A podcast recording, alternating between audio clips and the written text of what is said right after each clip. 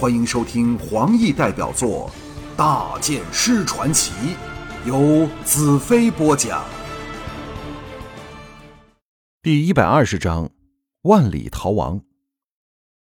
当我再醒过来时，发觉仍在魔女百合的怀里，飞雪的背上。一骑两人，逆着大漠黑夜的寒风，全速驰骋着。我挨在百合怀里，这个角度看上去。刚好看到百合轮廓的线条，在星夜的映托下，她的玉容美丽至令人难以相信的程度。整个沙漠和天上的星辰和我们共舞着。我涌起对莎娜惨死的哀伤，呻吟起来。百合把凝定在前方某处若有所思的眸子收回来，低头向我瞧来，眼中射出怜爱的神色，柔声道。你的心中充满了悲伤，对你的身体绝对没有半点好处。我叹了一口气，苦笑道：“我知道，可是我的心情没办法改变过来。”他的美眸亮了起来，浅浅一笑，扬起琴手，望进深广无尽的星空，像一个母亲对儿子循循善诱。看宇宙多么奇妙，什么是开始，什么是结束？何为生？何为死？谁答得上来？所以又何必为逝去或自己根本不知道的事悲伤？享受和百合在一起时的珍贵时刻吧。我感到自己的生命到达了尽头，和你在一起的日子不多了。我一震道：“你不要吓我！”百合深情的望着大漠上令人叹为观止的广袤星空，嘴角溢起一丝淡淡的笑意。悠然道：“生生死死算哪回事啊？宇宙只是不断循环和重复，但每次重复都产生了变化，由盛而衰，由衰至盛，故有生必有死。你若连死亡都惧怕，百合以后再不会倾心于你了。”我被他充满智慧的情话挑起了强烈的爱意，长叹道。我可以不把自己的生死放在心上，却不能漠视你的生死，这难道错了吗？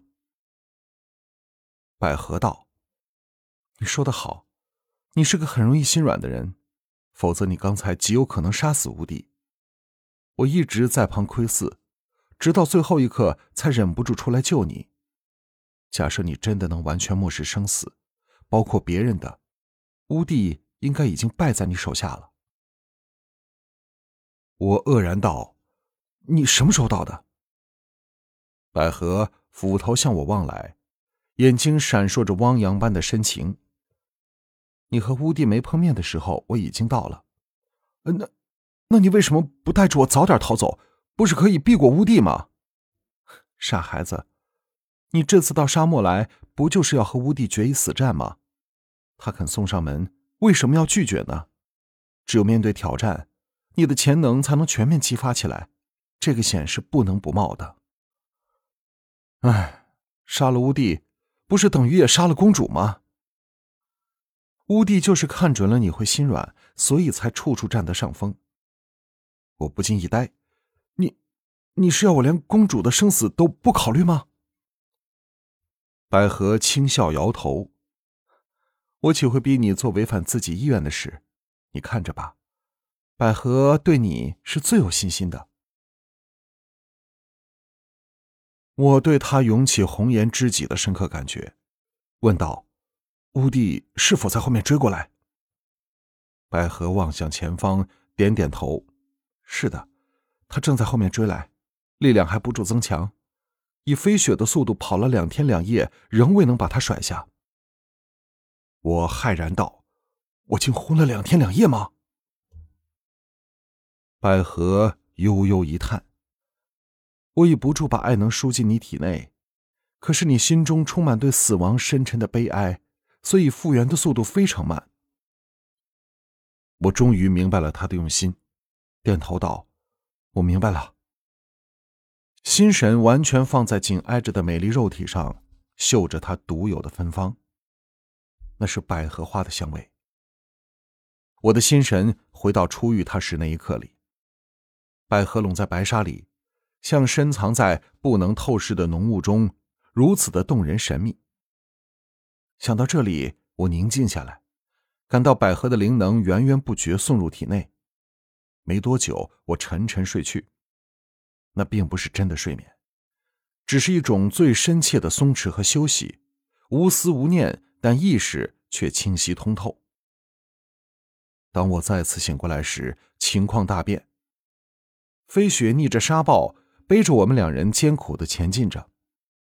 百合把她的绝世容颜紧裹在白纱里，连那对射破的美眸亦藏在脸幕后。我坐直身体，发觉已经复原了过来，似乎比之往日更有力量。事实上，每经过一次危难，我的精神和力量都有长足的发展。风沙没头没脑的刮来，在百合的帮助下，我把头脸包扎起来，垂下脸目，代替他侧着飞雪逆风而行。我们的心灵和精神融魂一体，再无分彼我。这是前所未有的感觉，尽管和西奇在一起时都没有这种醉人的感受，不能达到如此浓烈的境界。我的心灵向百合查询道：“乌帝是不是追上来了？”百合的心灵回应：“是的，他在我们身后约十里处，随时都可以追上我们。”我骇然道：“他难道可以跑得快过飞雪吗？”在一般情况下。他的速度绝及不上飞雪，可是他却制造出这样一场风暴，使我们的速度大大降低，而他却是越逼越近。这，那他为何不立即追上来把我们杀掉？看来他的力量正在不断增强中。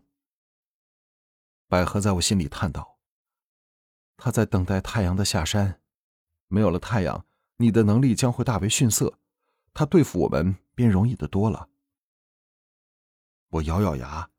不如我们调转头去找他，没有用的。